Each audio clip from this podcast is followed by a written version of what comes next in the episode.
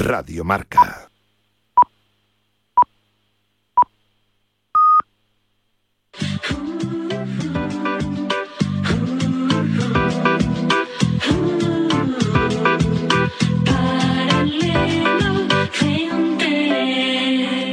Hola amigos, bienvenidos al programa de viajes y turismo de Radio Marca. Comienza Paralelo 20.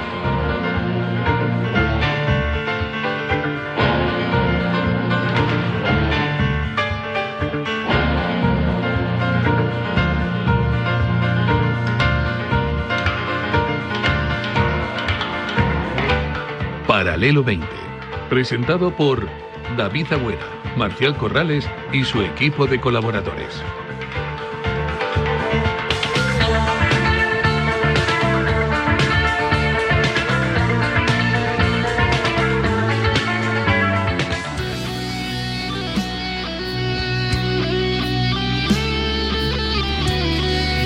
¿Qué tal? ¿Cómo les va? Bienvenidos a este tiempo de radio, bienvenidos a Paralelo 20, su edición de domingo. Yo no soy eh, Marcial Corrales, ya lo sé, lleva 15 años, 16 haciendo este programa. Yo soy el intruso, me llamo David Agüera y a partir de ahora, ayer ya nos saludamos, seré el que conduzca este tiempo de radio junto a Marcial, que está a mi lado y ahora hablaré con él en Radio Marca. Las decisiones personales que uno toma en la vida marcan el camino que tienes que seguir. Y el hacer radio fue la decisión que tomé con nueve años. Nueve, que es eh, hace unos cuantos años. La radio es mi vida, es mi pasión.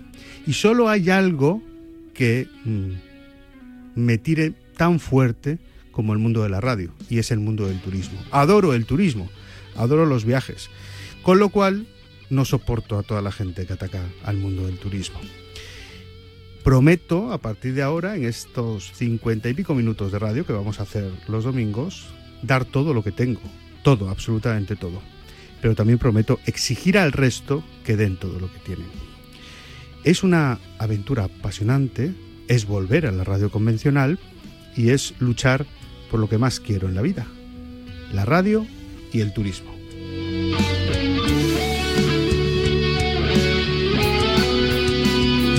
Y a la hora de luchar, pues introduciremos algunas cosas diferentes a lo que se venían haciendo hasta ahora. Muchas parecidas y algunas iguales. Y algunas incluso las copiaré porque hacen cosas maravillosas en este equipo.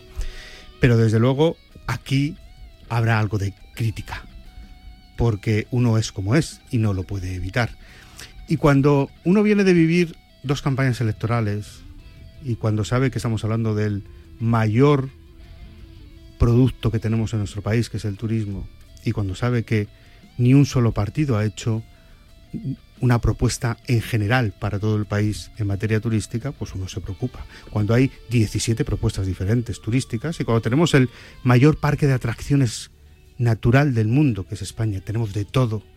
Y parece que lo miramos así desde la distancia y no nos damos cuenta que somos el tercero en número de visitantes, que nuestros hoteles son los mejores del mundo. Viajen, viajen ustedes y miren lo que hay y verán cómo las plantas de tres y cuatro estrellas no van a encontrar ninguno en todo el mundo como las que hay en España. Pues cuando alguien intenta dañar todo eso que se ha hecho con el esfuerzo de muchos, pues a mí me cabrea. Pero voy a ser muy moderado porque se lo he prometido a Marcial. Bueno, lo dicho, que a partir de ahora hablamos de turismo, nos lo pasamos bien y disfrutamos aquí en Radio Marca, para el 20, servidor de ustedes, David Agüera.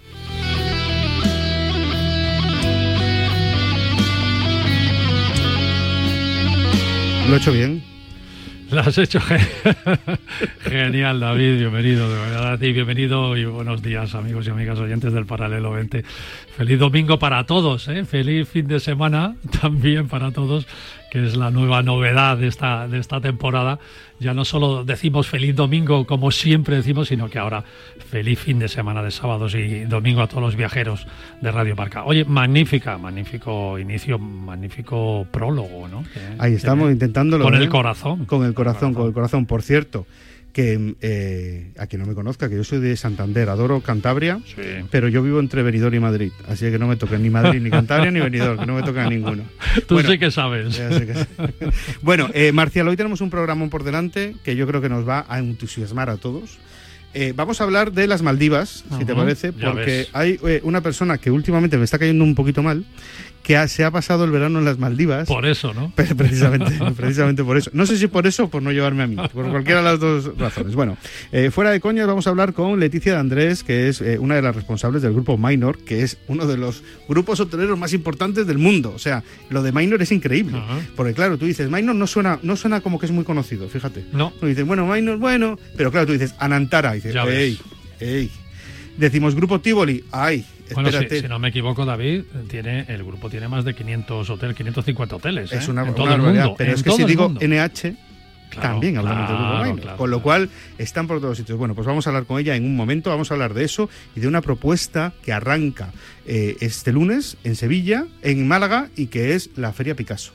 Es como un, bueno, es, es, un tour por diferentes espacios en donde vamos a hablar de superlujo va a ser una auténtica maravilla. Lo comentamos ayer, eh, sábado dimos la, también la, entrada. Oye, qué bien me lo pasé ayer en el programa. ¿eh? ¿verdad? Qué bien, ¿cómo, lo, disfruté? lo hacemos así, a, toda pastilla, eso sí. Eso sí, sí, sí, es increíble. Espero que contigo los domingos seamos más calmados. Yo creo que sí, yo creo que sí.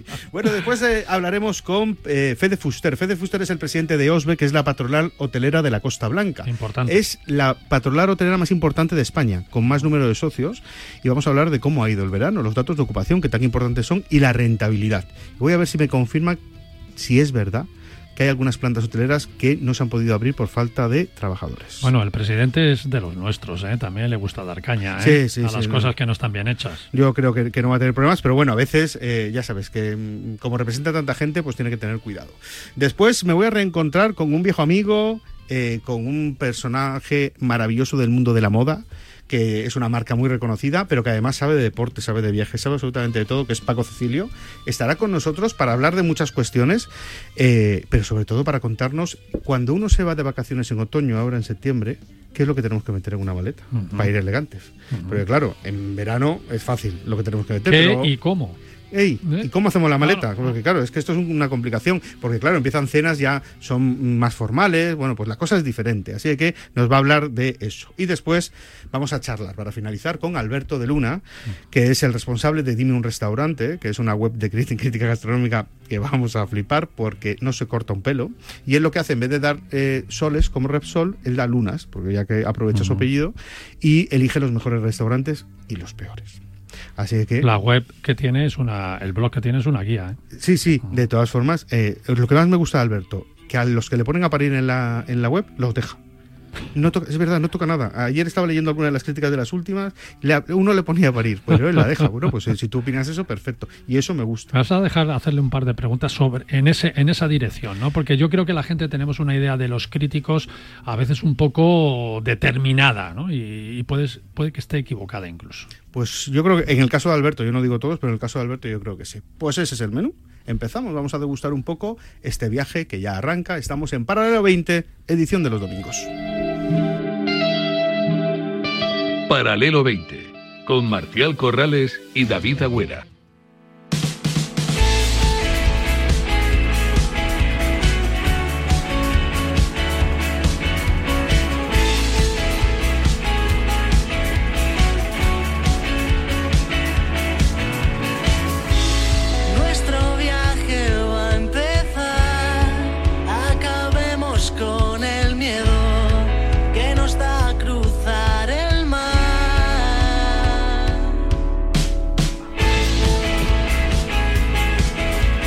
Bueno, pues vamos con nuestro buena primer música, David, como me gusta. Te gusta esta versión de cero, que es una auténtica maravilla.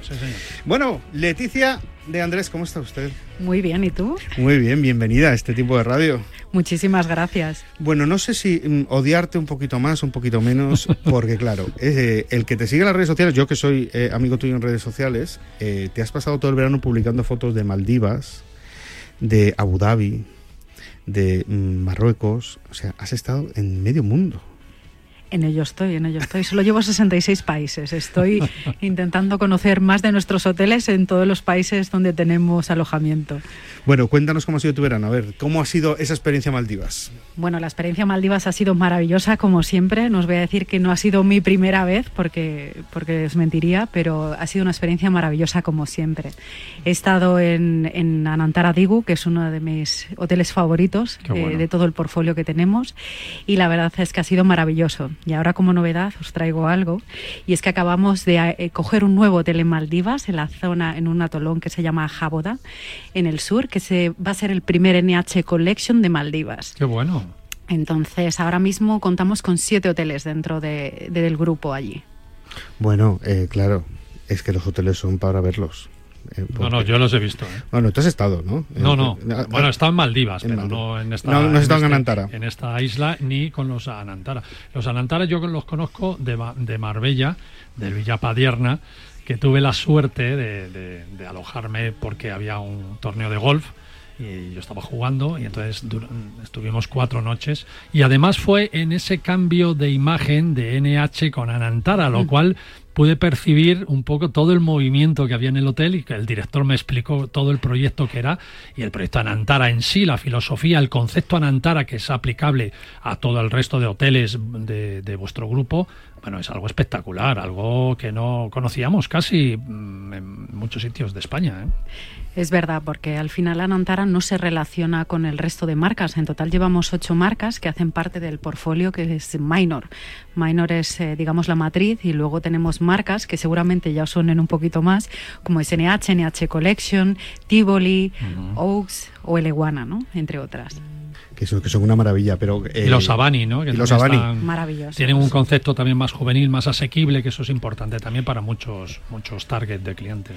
Pues yo creo que hay mejores Avani, eh, que algunos de los Avani son mejores que, que alguna Nantara, ¿eh? bajo mi punto de vista, pero bueno, eso es, una opinión personal mía. Eh, claro, estamos hablando de las Maldivas porque has estado en las Maldivas y te has pasado un verano sufriendo muchísimo, pero claro, si nos vamos a Tailandia, si nos vamos a Camboya, si nos vamos, que yo es mi pretensión irme a Tailandia, a Camboya eh, y a Vietnam.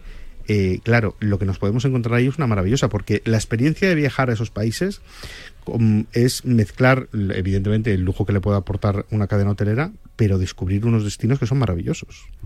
Totalmente. En Tailandia ahora mismo contamos con 23 hoteles, por supuesto en Bangkok. Tenemos Koh Samui, que es una de las islas más conocidas y más famosas. Acabamos de abrir también en Koh Yai, que significa en tailandés Isla Grande, justo por encima de Koh Noi, que es Isla Pequeña. Tenemos también otros destinos maravillosos como es Phuket. Y por supuesto en Tailandia tengo muchas sorpresas para ti que iremos descubriendo poquito a poco. Eh, tengo ganas, tengo ganas. Yo, soy su amigo. ¿eh? Tenemos eh, desde hace un año preparado un viaje eh, y estaba pendiente. Lo que pasa que yo, eh, la, es verdad que Tailandia es la entrada eh, de Europa a Asia, es Tailandia. Sin embargo, yo ya sabes que soy un amante de Vietnam. A mí me parece que como Vietnam hay muy pocos sitios. Como esa bahía de Hanoi hay pocos sitios comparables. ¿no? Con lo cual, si alguien quiere conocer Asia, mm, evidentemente mm, Tailandia es la reina turísticamente hablando, pero precisamente por eso también tiene que elegir otros destinos como Camboya o en este caso Vietnam, que me parece una maravilla. ¿no? Por supuesto, y además se puede combinar un Vietnam con un Camboya, por ejemplo, que es menos de tres horas aproximadamente. Se puede hacer un viaje en tren también que pertenece a Nantara. He visto el tren, lo he visto, sí, sí. sí, Es una maravilla. Claro, es como el Transcantábrico o el, o el, de Andalucía, ¿cómo se llama? El lado andaluz, ¿no? El, tren. El andaluz, sí. Eh, pues, pero claro, en, modelo tailandés, ¿no? Sí, de lujo, además. De lujo. yo, yo, he hecho, yo he hecho un Camboya-Vietnam a través del río Mekong. Wow y es como la película Apocalipsis Now, ¿no? O sea, íbamos además en una lancha rápida, pero es verdad que está lejos y tardas, pues sales a mediodía casi y llegas eh, al atardecer. Íbamos a toda pastilla por el Mekong y te sentabas delante de todo de la lancha y mirabas las riberas con esos campesinos con los con los gorros, eh, los gorros estos típicos vietnamita y los bueyes de agua y tú decías, esto es como Apocalipsis Now, ¿no? Esto es como el Vietnam que hemos visto en las películas, en los tiempos de guerra y todo, ¿no? Y te creías ahí que eras uno de esos, de esos soldados de, de, la época, ¿no? Porque el río sigue exactamente igual, ¿no? Con el mismo color y todo. Y es un viaje precioso, porque tienes que cruzar la frontera con Camboya, Vietnam, ahí te sellan por todos los lados los pasaportes, y luego cuando llegamos a al puerto de Vietnam, nos estaba esperando un barco de estos parecidos a los del Mississippi para hacer un crucero por el Mekong hasta Saigón. ¿no? Qué bonito. es un viaje precioso y el del tren, por supuesto que sí. Eh, fíjate de lo que hemos hablado. Y sin embargo, todavía no hemos llegado a la marca mm, dentro de Minor que más me gusta a mí. ¿Qué es la? ¿Cuál de ellas? Tivoli. Tivoli. Yo, eh, bueno, ella lo sabe porque la volví loca con Tivoli. Me parece que entrar en el lobby del Tivoli en Lisboa de Avenida Liberdade es incomparable. Ese lobby yo no lo he visto en ningún sitio. Es una cosa maravillosa. Porque claro, después de todos estos viajes, eh, muchas veces nos equivocamos y miramos para el otro lado y tenemos Portugal al lado. Estamos justo al lado de Portugal. Y turísticamente hablando, tenemos mucho que aprender de Portugal porque explota tan bien todo lo que tiene y lo vive tanto todo lo que tiene que me parece maravilloso. Es un viaje que todo el mundo deberíamos hacerlo. Y si lo hacemos en el, en el, en el Avenida Libertad, que para mí es mi favorito, es una auténtica locura. Totalmente. ¿Dónde lo tenéis? ¿En Lisboa, en Porto? No, no, tenemos en Lisboa, tres hoteles y Avenida de Libertad está en la avenida principal de Lisboa. Es la castellana de Lisboa. Totalmente. Yo sí me dicen cinco, cinco ciudades en el mundo, una de ellas es Lisboa, sin lugar a duda. Yo, de hecho, siempre he dicho que quiero vivir en Lisboa pero no me dejan. Pero yo me iría a vivir a Lisboa. No a todo el mundo le gusta, ¿eh? bueno, te, gusta o no te gusta. Sí, tiene, a mí me parece como eh, es una especie de, mezcla entre Barcelona y Madrid, Lisboa, ¿vale? Porque al final eh, el tener la desembocadura del río te da como si tuvieras mar, evidentemente. Eh, algunas calles estrechas me recuerdan mucho a Barcelona, pero después en pues eso, la Avenida Libertad es como una especie de castellana, o sea, tiene al final es una mezcla de las dos ciudades y a mí me parece culturalmente hablando es, una ciudad riquísima además y que hay un ambiente por la noche que mm, es maravilloso, con lo cual, bueno, parece que estamos aquí que pague Visit Portugal, estamos hablando aquí de, Lisboa de maravilla. Bueno, pero le va bien a los hoteles estar en una ciudad con encanto. Nos va fenomenal, no lo puedo, no os, puedo decir lo contrario, sí. Bueno, cuéntanos qué novedades traéis, aparte de ahora, eh, antes de irnos, que se me va el tiempo, a mí sí que se me va porque yo estoy de conversación. Eh, cuéntanos qué novedades traéis en esta temporada. Bueno, pues en esta temporada vamos a asistir a bastantes ferias, tanto a nivel nacional como a nivel internacional. Lo que queremos es posicionar la marca de Minor a nivel eh, España, Portugal e Italia, por supuesto, pero a nivel internacional para que se dé más visibilidad. Eh, prueba de ello es que vamos a asistir la semana que viene a una feria muy... estamos. Sí, una feria maravillosa. Se va a celebrar por primera vez en Málaga. Va a ser la primera feria B2B o de segmento de lujo, tanto a nivel de agencias como a nivel de agencias de incentivo, que se va a celebrar en la ciudad. Y se llama eh, la Feria Picasso, como bien decías. Mm. Entonces, eh, tenemos muchísimas ganas de acudir. Van a acudir compradores de 80 países. Tenemos las, las agendas ya repletas, pero, ojo, yo dejo siempre huecos por si alguno nos quiere también pasar a saludar o conocer un poco más. Es una iniciativa extraordinaria, ¿no? Que es juntar, es como un workshop para que la gente lo, lo, perciba. No es una feria como Fitur o tal, sino que son ferias de trabajo, son reuniones profesionales donde 100 proveedores se van a juntar con 100 empresas internacionales para que conozcan todos los productos buenos que, que tenemos en España, sobre todo, ¿no?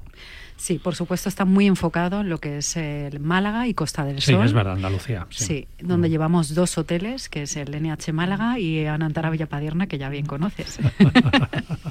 Qué bueno. Puede ser una, formar parte de la feria, me imagino. Pues una de las ferias más importantes ¿eh? que se inicien. Eh, desde luego a mí me parece una maravilla y hacer eh, ese tipo de trabajos para el sector, esto es B2B, me parecen fundamentales porque al final es verdad que Fitur es muy importante, que otro BTL, que yo soy un enamorado de BTL, es muy importante, eh, pero hay determinados formatos en los que el, sector tiene que trabajar por y para el sector. Y este tipo de certámenes y el lujo y el superlujo me parece que es un momento maravilloso porque en todo lo contrario que el, turismo que se ha resentido en, los últimos años, el superlujo no se ha resentido, con lo cual, bueno, pues está bien seguir trabajando para que se siga facturando. Por supuesto. Siempre, siempre, siempre pasa, ¿eh? ¿Por qué será? Bueno que el superlujo sube. Sí, pues ya ves, pues porque estamos tú y yo subiendo ahí el, nivel. Bueno, Leticia, que ha sido un placer, como siempre.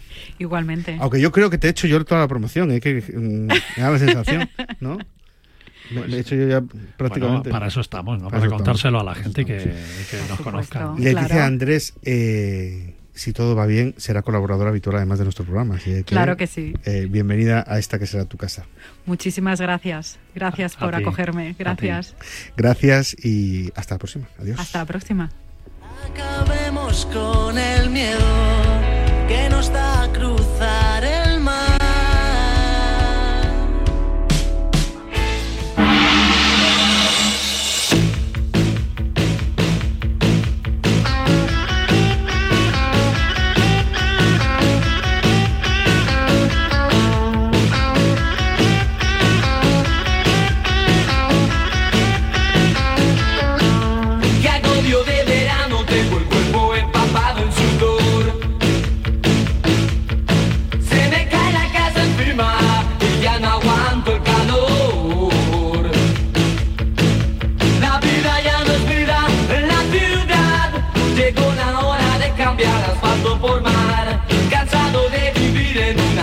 como un animal.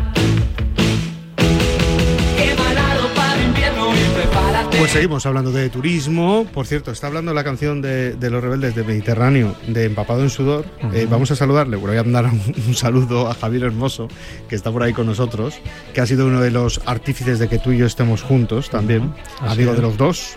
Y además ha hecho un, trabajo por los dos eh, muy bueno. Y estoy escuchando lo de Empapado en Sudor y vino eh, a verme a venidor este verano y las pasó como en su vida.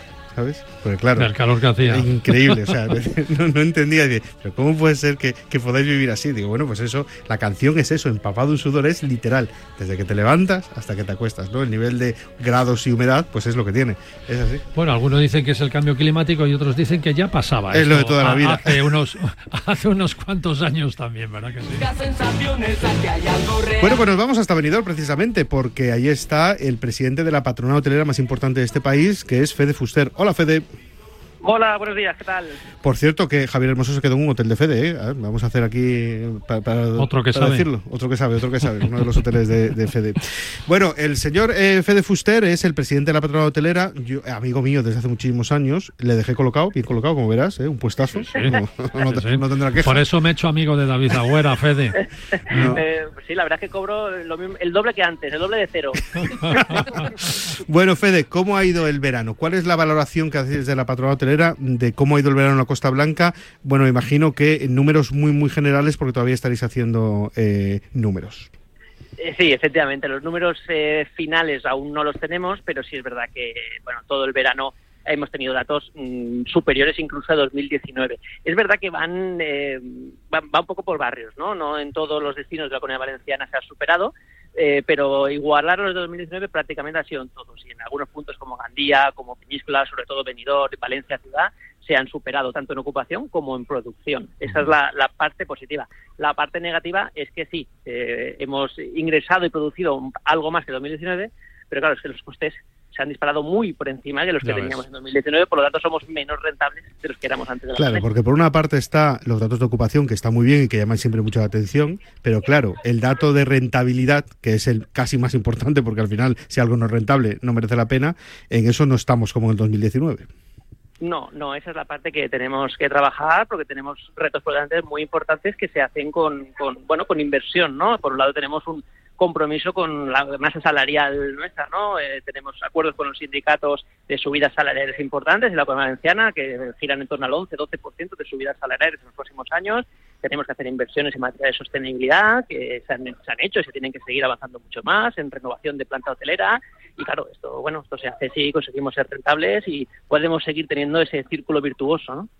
Fíjate, Fede, que además es muy importante lo que estás diciendo, porque eh, la gente tiene una visión de que el turismo va fenomenal, está todo lleno, los restaurantes, tenemos un país increíble, aquí viene todo el mundo y entonces pues nadie ve lo que tú estás diciendo, ¿no? Que es muy posible que subamos los ingresos, que no sé, tú tienes los datos, pero yo creo que habremos subido en ingreso con respecto al 19 y años anteriores en un 9 o en un 10%, pero es que los gastos han elevado el 30. Entonces, a ver, dime cómo se casa una cosa con la otra, ¿verdad? Eh, correcto, los datos preliminares nuestros prácticamente calcan eh, lo que has dicho. Estamos en torno a aumentos de, los 7 y el 11% por encima y unos costes, efectivamente, eh, sobre el 30%.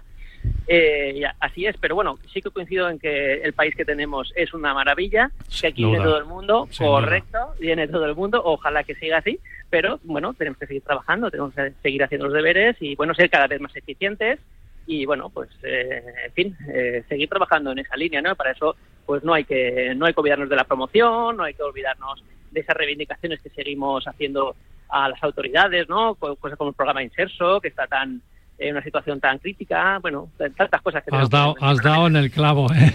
Estoy yo, yo, la semana yo calentito con el inserso. Porque ¿eh? David y yo, David y yo hemos manifestado aquí en nuestro programa la gran preocupación por el arranque del inserso y la situación con los hoteleros, ¿no? Que parece que aquí hay dos conversaciones en desiertos, ¿no?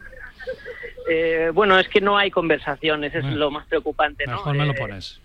Sí, cuando no hay diálogo pues es difícil, ¿no? Eh, la verdad es que no se nos escucha desde, desde, el Ministerio y no se nos escucha porque realmente la voluntad del Ministerio es acabar con el programa, ¿no? Y lo triste es que no siquiera... ¿En serio? ¿Crees eso de verdad?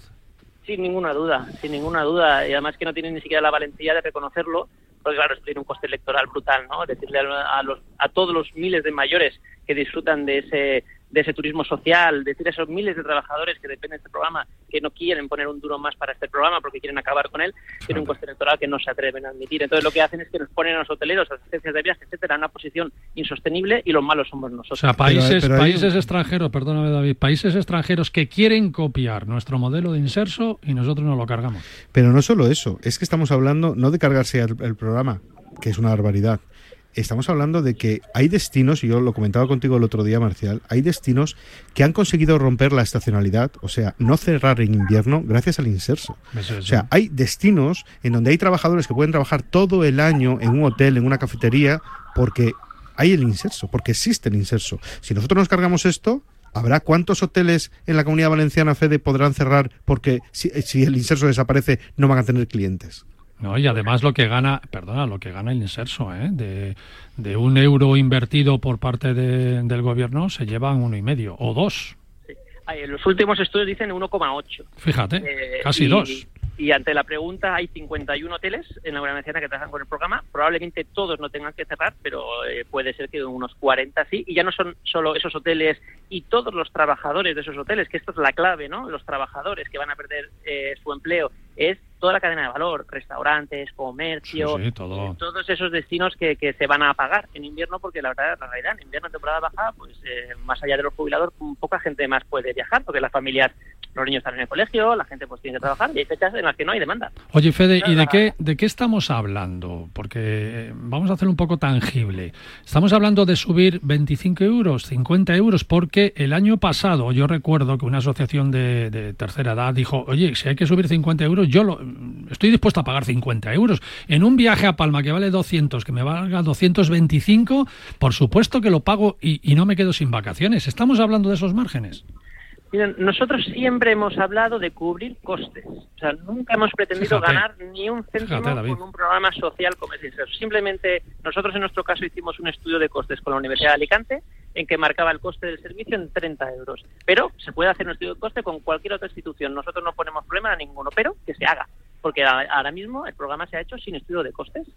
Eh, si el coste es 30, es 31 o es 27, lo aceptamos, pero que sea a coste. No pretendemos ganar ni un duro, con eso es suficiente. Claro, el problema es que con lo que ha subido la luz, con lo que ha subido el gasoil, eh, el problema es que no puedes sacar eh, o no puedes hacer un, un, un, programa como el Inserso apoyándote en un estudio que se ha hecho hace 5, 6, 7, 8 años, porque es que los gastos se han multiplicado, con lo cual al final el que está perdiendo es el que tiene la, propiedad, ¿no, Fede?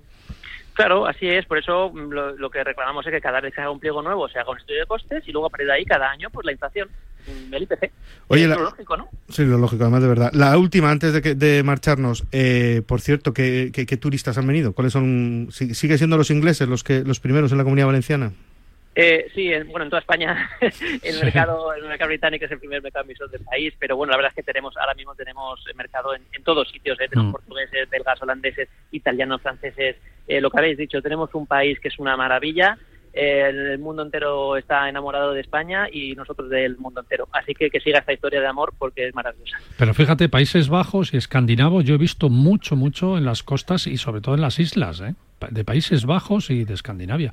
Y Norteamérica. Y Norteamérica. Sí, americanos, ¿eh? Los americanos empiezan a, llegar. Eh, pero eso sí, habrá que, decir que todo lo que se organizó con el Brexit, porque iba a ser un una catástrofe para el turismo, pues no ha sido para tanto, porque siguen siendo los que más vienen. Ya. Bueno, nos podemos pegar con los rusos, que ya también los, lo, lo hemos sufrido en cuanto a niveles turísticos, pero como nos peguemos con los ingleses y con los franceses, apaga y vámonos. Con eso no hay que pegarse. ¿eh? Bueno, Fede Fuster es el presidente de Osbeck eh, señor Fuster, que le vaya todo muy bien. Y gracias por atendernos y eh, que usted, eh, no me deje mal, ¿eh? Hágalo usted todo bien, no me deje mal, que dado la cara por usted. Eso nunca. Un abrazo fuerte, gracias. Un abrazo, gracias. Chao, chao. para invierno y prepárate para viajar.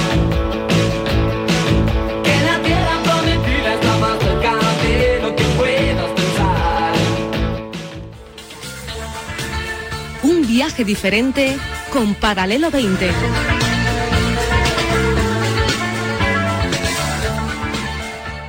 Todos los fichajes de esta temporada los tienes en el Movistar Fantasy Marca, con las fichas y los precios de los jugadores 100% actualizados para que formes ya tu equipo. Entra en una liga pública o crea una privada con tus amigos y que empiece la competición. Si no lo has hecho aún, descárgate ya el nuevo Movistar Fantasy Marca. Estás aún a tiempo. Giro de Italia Ride Laika Pro Tenerife vuelve. 18 y 19 de noviembre, dos etapas con salida desde Adeje y Arona para sumar 200 kilómetros y más de 4.000 metros de desnivel entre ambas. Inscríbete en www.giroridelaikaprospain.es con el apoyo de Turismo de Tenerife. La tecnología está creando nuevas oportunidades de negocio en el ámbito deportivo y necesitan nuevos perfiles profesionales. El diario Marca y Telefónica Tech se han unido para ofrecerte un programa de experto online en digitalización en el deporte, una oportunidad única para conseguir tus metas, una formación flexible y de aplicación inmediata para unir tus dos pasiones, tecnología deporte. Infórmate en www.escuelaunidadeditorial.es. No pierdas esta oportunidad. www.escuelaunidadeditorial.es. Yo es que me acuerdo que lo de las 12 de la noche, las señales horarias en la redacción de marca algunas noches te daban pavor. Eh, la, la, guerra, los amarillos contra los azules, la SER contra la COPE, García contra De la Moneda.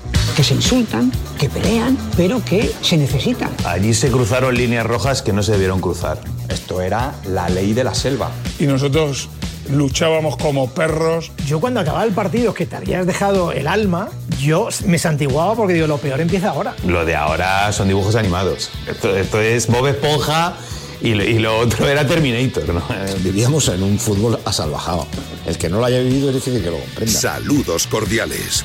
Un reportaje de Pablo Juan Arena. Nueva producción más escuchada del año en Apple Podcast. Premio Panenka la pieza periodística del año. Premio Ondas al podcast Revelación. Viaja con nosotros en Paralelo 20. Aprenderás a ver, no solo a mirar.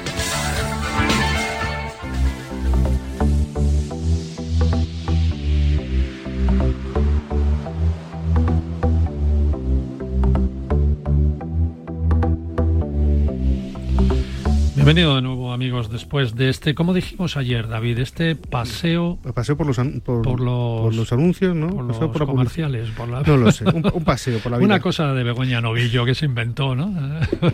Bienvenido de nuevo de este pequeño corte publicitario, amigos del Paralelo 20.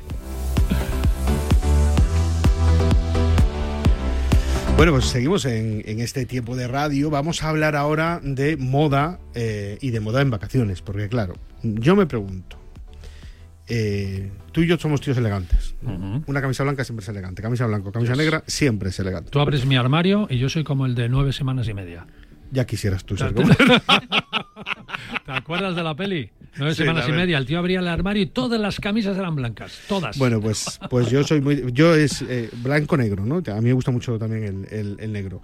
Eso es, bueno, pues un tío elegante, ¿no? Por al final. Pero claro, el color se está metiendo mucho en la moda. Muchísimo se está metiendo el color pero y cuando nos vamos de vacaciones, porque parece que cuando nos vamos de vacaciones es como que ya da igual, ¿no? Uh -huh. O sea, camiseta, pantalón corto, bueno, pues ya está. Pero claro, y si nos vamos de vacaciones en septiembre, cambia, el tema cambia, ¿no? Pues hemos traído para hablar de eso a un crack de la comunicación como es Paco Cecilio. Hola, Paco.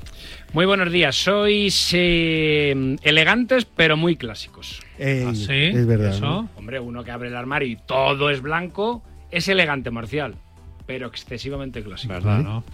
Pero espera, que te, tomo nota. ¿No ves? Hay que, hay que meterle. Pero míralo, pero mira, mira, Paco, ¿no ves? Nos viene con un tono verde en la camisa, más fuerte en el cinturón, un poco más. O sea, al final, ¿no? Pues metiendo colorido a la vida. Bueno, mi mujer me salva que de vez en cuando me viene con una camisa y dice, anda, anda, ponte esto y deja ya el blanco ya. Claro, hay que ser atrevido en la vida, en la vida hay que ser atrevido, en los viajes hay que ser atrevido y en la moda más todavía. Qué bueno. Paco. Bueno, a ver, ¿qué metemos en una maleta si nos vamos de vacaciones en otoño? Pues mira, David, eh, como en cualquier faceta y aspecto de la vida, planificación. Hay que saber, hay que planificar dónde nos vamos de vacaciones. No es lo mismo irte a un destino de playa donde solamente vas a estar eh, tirado en la tumbona eh, tomando el sol y escuchando música y viviendo y bebiendo eh, cubatitas y leyendo Cócteles. Don- cócteles o o si vas a ir a una ciudad a ver eh, cultura, depende de dónde vayas a ir. Por lo tanto, antes de hacer la maleta hay que planificar y en función del destino meteremos unas cosas u otras. Eh, bueno, pues si nos vamos a una ciudad, ah, por ejemplo, nos vamos de, de vacaciones ahora, pues que un- en otoño, pues un Roma, un París, un, un, un Praga. ¿Qué, qué tenemos que meter en la maleta? Venga, pues con esas ciudades, con esos destinos, como lo que vamos a hacer es andar muchísimo, lo que hay que meter es ropa y calzado cómodo. Porque se supone que vamos a salir muy prontito del hotel y vamos a estar pateando todo el día. Primer consejo que yo daría, es muy típico en las tiendas, es muy típico que lo hacemos todos, como me voy de vacaciones, me compro no sé qué para estrenar. Como me voy al pueblo a las procesiones, me compro no sé qué tal. Yo el primer consejo que tengo que dar a los oyentes es que eh, antes de llevarse esa prenda de viaje, que la estrenen aquí en Madrid o en su lugar de origen. ¿Por qué? Sobre todo los zapatos, ¿no? Por ejemplo, sobre todo el calzado. ¿Por qué? Porque cuántas veces nos ha pasado que compras algo y te lo pones el primer día y te roza, te molesta, te hace llagas, te hace arañazos, te hace...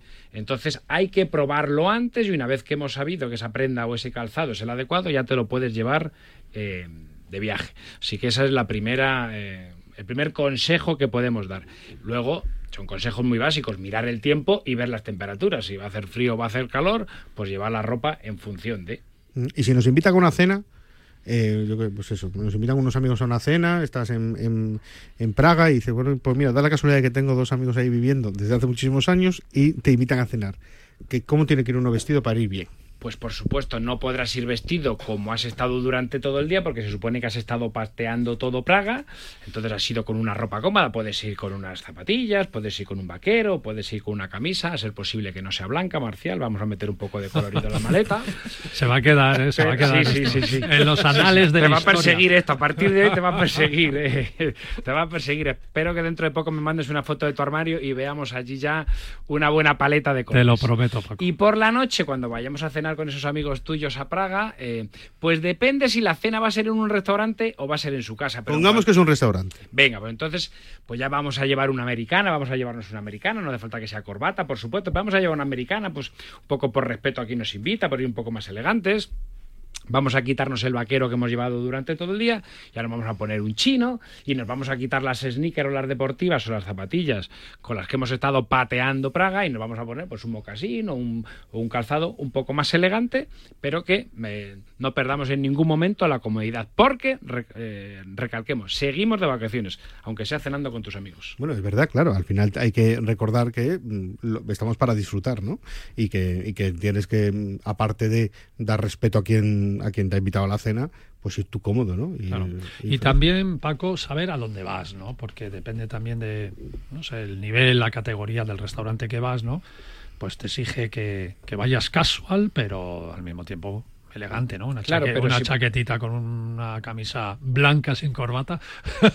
Claro, pero como muchas veces a lo mejor te dicen, oye, veniros esta noche que os vamos a invitar a cenar o vamos a compartir una cena los dos matrimonios, pues como no conoces la ciudad, a lo mejor no sabes a qué restaurante vas. Entonces, para no pasarte ni en exceso ni en defecto, con una americana vayas al restaurante. La típica blasies, tampoco hay que llevarse de viaje cuatro americanas. Siempre vas a quedar La típica azul marino que es otro fondo de armario y que siempre vas a quedar bien. Con esa americana nunca te vas a poner la cara colorada porque vas a ir a un restaurante demasiado lujoso y tú vas con unas chancletas, ni demasiado cutre que, que dices, "Puh, igual estoy sobresaliendo por arriba.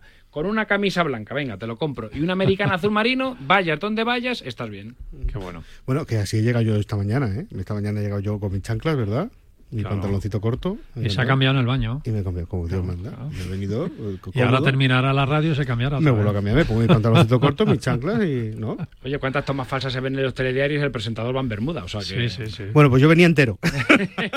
Bueno, ahora, ahora con el teletrabajo, ¿no? ¿Cuántos no están conectados en la conferencia y tienen el pijama debajo? Y de repente se levantan y se le ve que está en pijama o en. Tú, como experto en moda, ¿eso te, te enfadarías en eso? ¿no? Con eso, ¿no? Claro, yo, en fin, a mí siempre me gusta eh, que se respete las circunstancias. Por ejemplo, yo cuando veo que a las comuniones, que se ha relajado muchísimo la vestimenta de las comuniones, y ves que a la gente va, eh, es que yo lo vivo en mis tiendas, que la gente va de comuniones y hace unos años se compraban el traje y ahora se compran un polo y, una cami- y, un, y un- y un pantalón. Y yo siempre digo que es una falta de respeto al niño que está haciendo la comunión. Presentarte con un pantalón chino y, una, y un polo por fuera. Es una- entonces, eh, donde vayas hay que ser respetuoso con las circunstancias.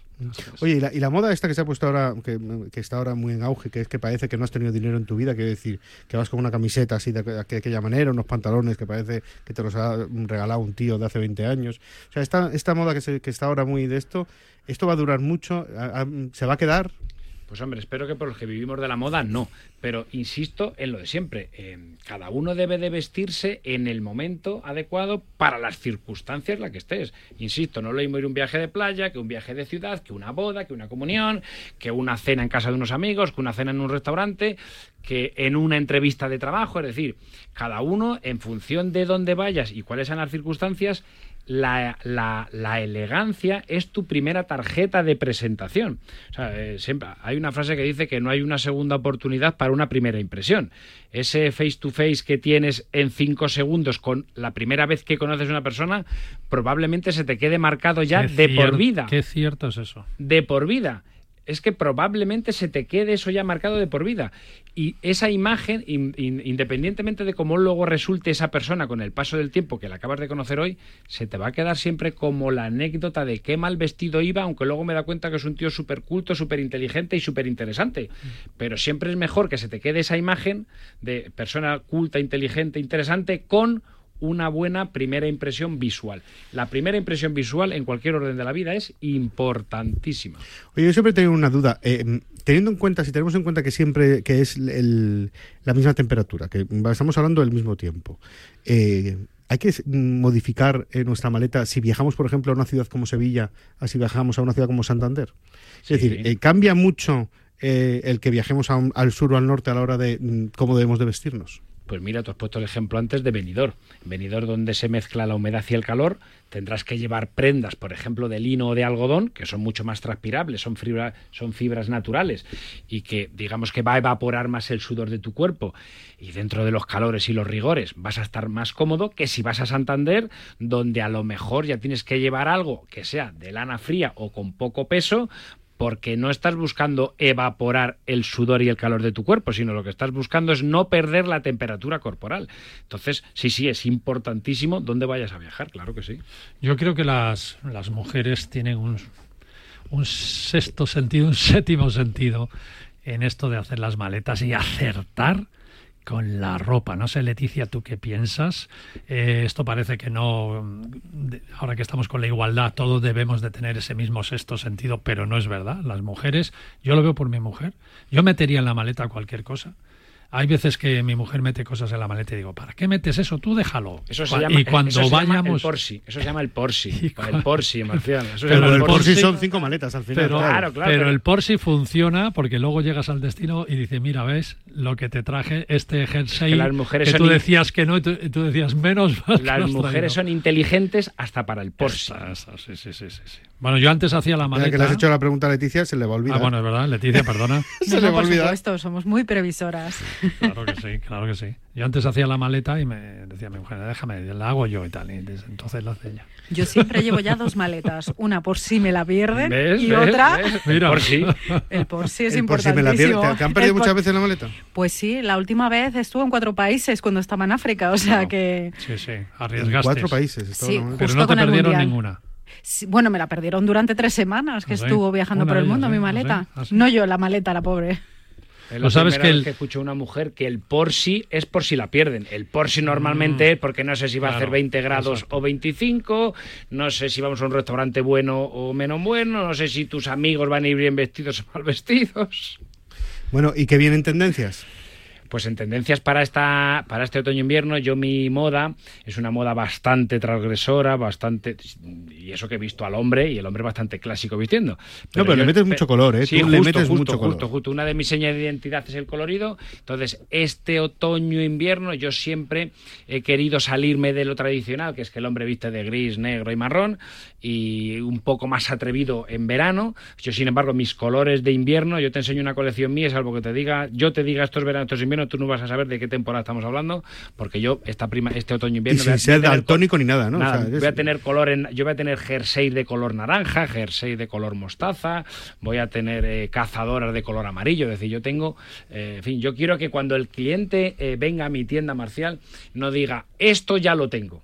¿Para qué voy a consumir? Hablando de la rentabilidad que hablabas antes con Fede, para, eh, para ser más rentable, yo cuando alguien venga a mi tienda quiero que diga, tengo mucho que comprar porque de esto no tengo nada, en, en, en- en lugar de lo tengo, lo tengo, lo tengo, lo tengo, y entonces no consumo. Con lo cual, yo tengo mucho colorido y mucha novedad siempre en las colecciones. Qué bueno. Qué maravilla.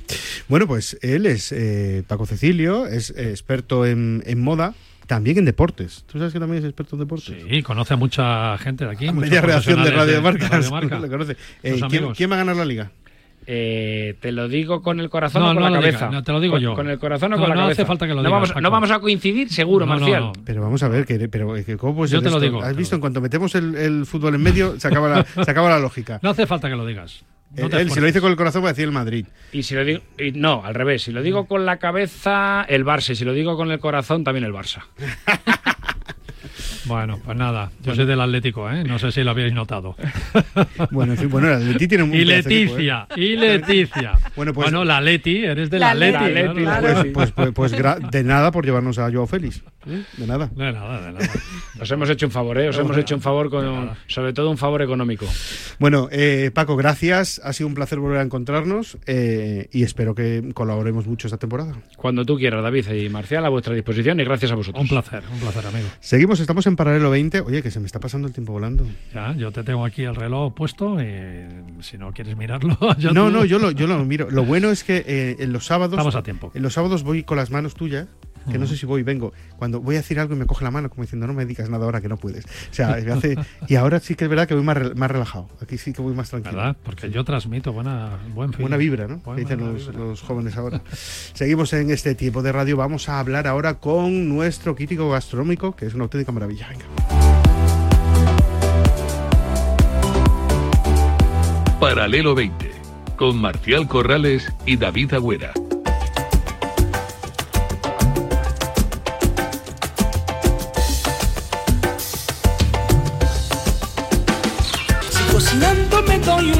Que no hay en España quien guise mejor. Y con gracia preparo al momento un buen condimento que está superior. Sin pensarlo de repente, ay yo me guiso un arroz con fideo, que el señor más siente. Que el señor más siente tiene que suparse.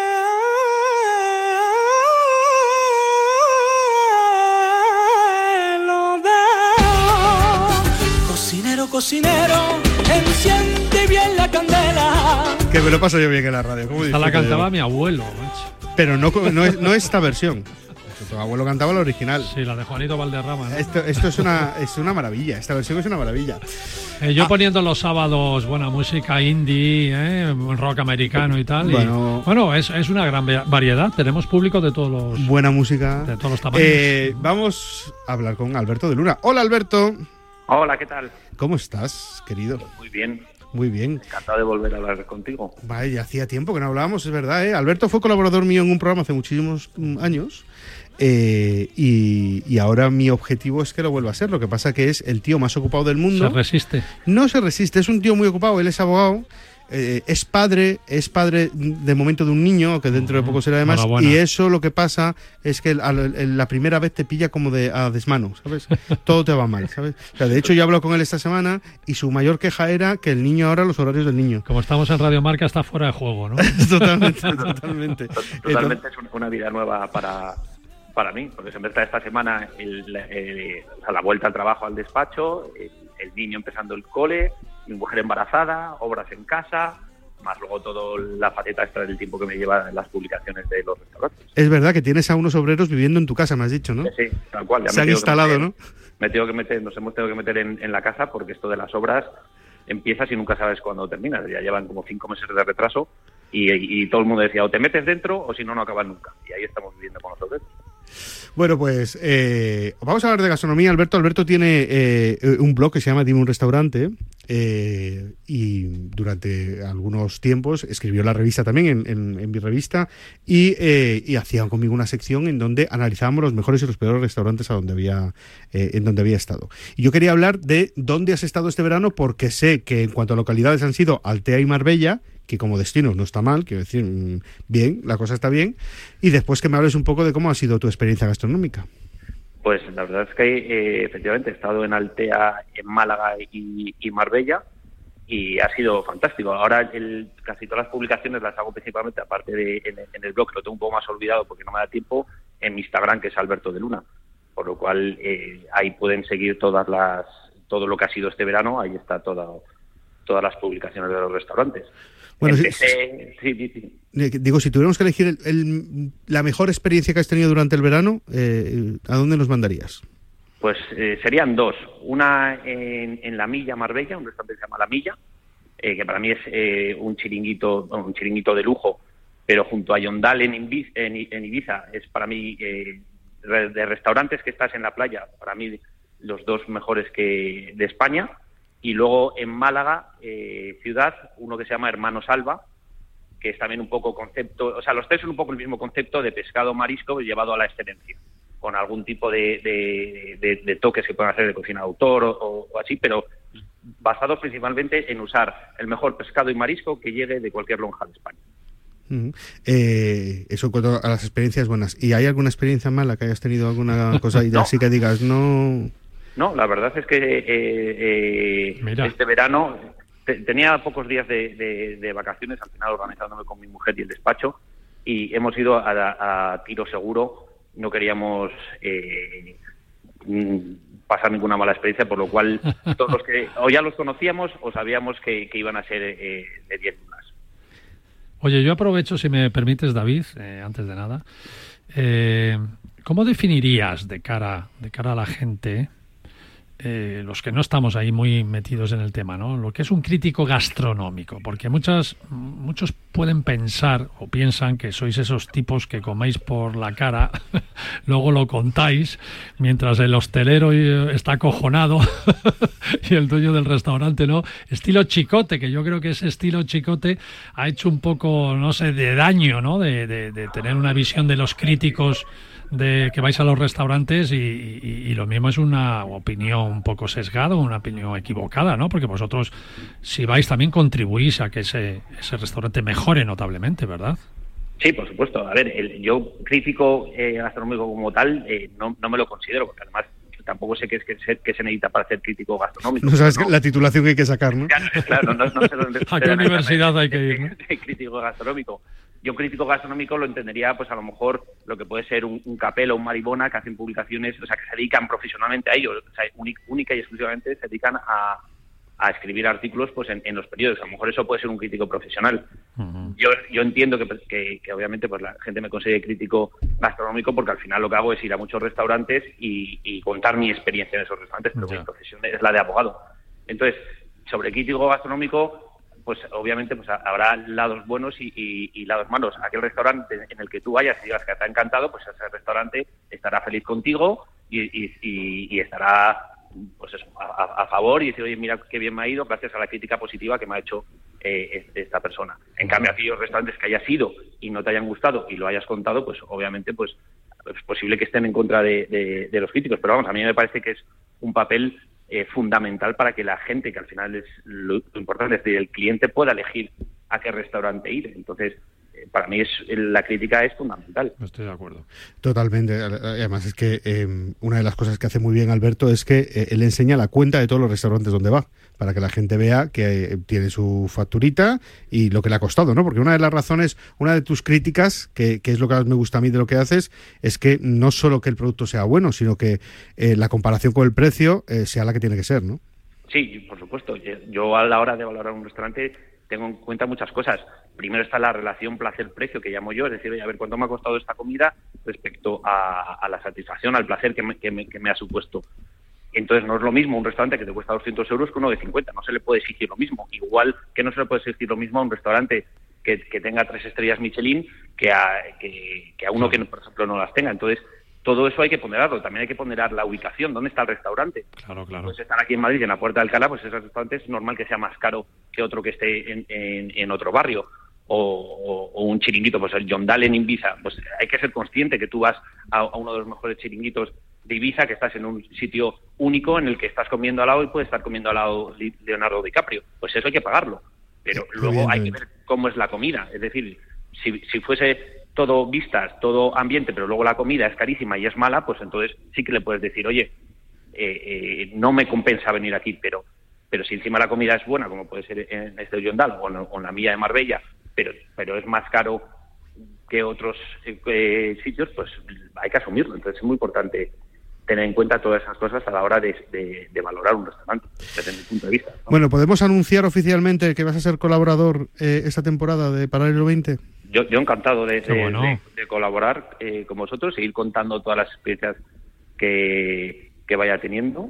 Así que muchísimas gracias y para mí un placer estar con vosotros. No, apostamos, apostamos mucho en paralelamente por, por la gastronomía, porque, mm, bueno, ya sabes, una de las últimas declaraciones de la Organización Mundial del Turismo dice que si vas a un país o a un destino y no conoces su gastronomía, casi te estás perdiendo el 50% del conocimiento de ese destino. Ojo con, eh, con esto. Entonces, es un elemento muy importante para todo lo, para el mundo de los viajes, para el sector turístico. Y nosotros los sábados tenemos eh, también a María Jiménez La Torre, que seguro que la, que la conoce, que es vicepresidenta en Mujeres en Gastronomía.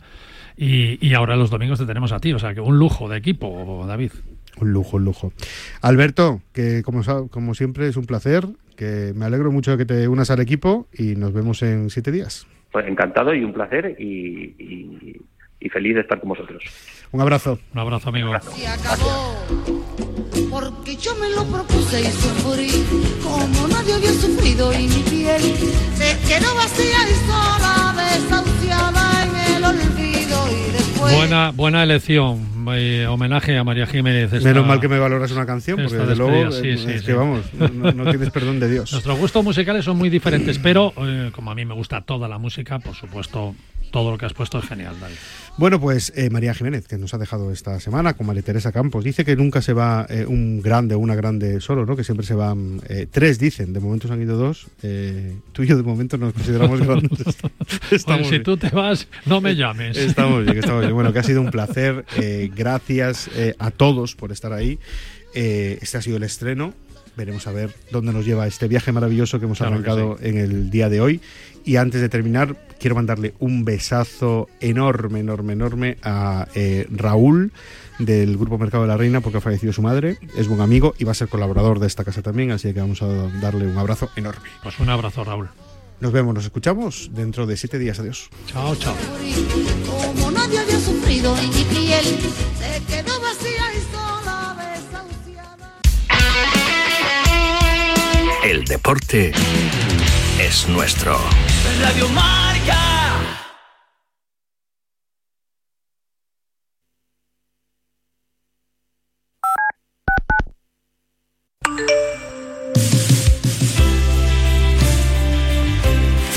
Mensajes al 628 26 90 92. En La Mancha no hay bombones, pero hay morenos que rompen corazones. Hola, buenos días Radio Marca. Un abrazo, Vice. ¿Qué tal estás, hombre? Yo necesitaba conseguir una cita médica para mi hijo. Y mi amiga me habló sobre South of Market Health Center. Ellos se encargan de todo el cuidado médico que necesitas, desde pediatría hasta la salud de personas mayores. También ofrecen apoyo de salud mental y cuidado dental. Ah, y tienen cuatro ubicaciones en San Francisco. South of Market Health Center te ofrece cuidado médico económico y de calidad en el que puedes confiar. Para más detalles, visita smhcsf.org. Pasa, amigos míos, buenos días. Buenas tardes, pizarreros. Esas máquinas. Yo me iría directico ahora mismo a Radio Marca a conoceros a todos, de, de- sobre todo a ti Ortega, a Sánchez, a Yanela, a Carabajano, a Sauki, a todos, que sois unos cracks. A mí el cumplido más bonito que me, que me hicieron fue mi tía que me dijo que estaba guapísimo en la boda de mi prima, no sé qué, con un traje blanco. Y no era yo, era mi primo. Cago en la leche. Oye, Chiqui, felicidades, Yanela. Hola, Sauki, que quise conocerte cuando estuviste en Moncloa. No pude parar, qué rabia me dio. Venga, hasta luego. Mándanos mensajes con tu opinión al WhatsApp 628 26 90 92.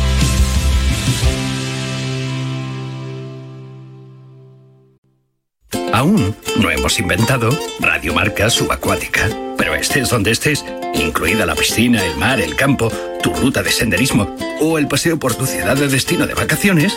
¿Pero dónde vas, loco? ¡Que vas en dirección contraria! A ver, amigo, es que aquí en Londres van al revés. ¿Really? ¿Cómo? Ahí, vamos allí, que es donde estás tú.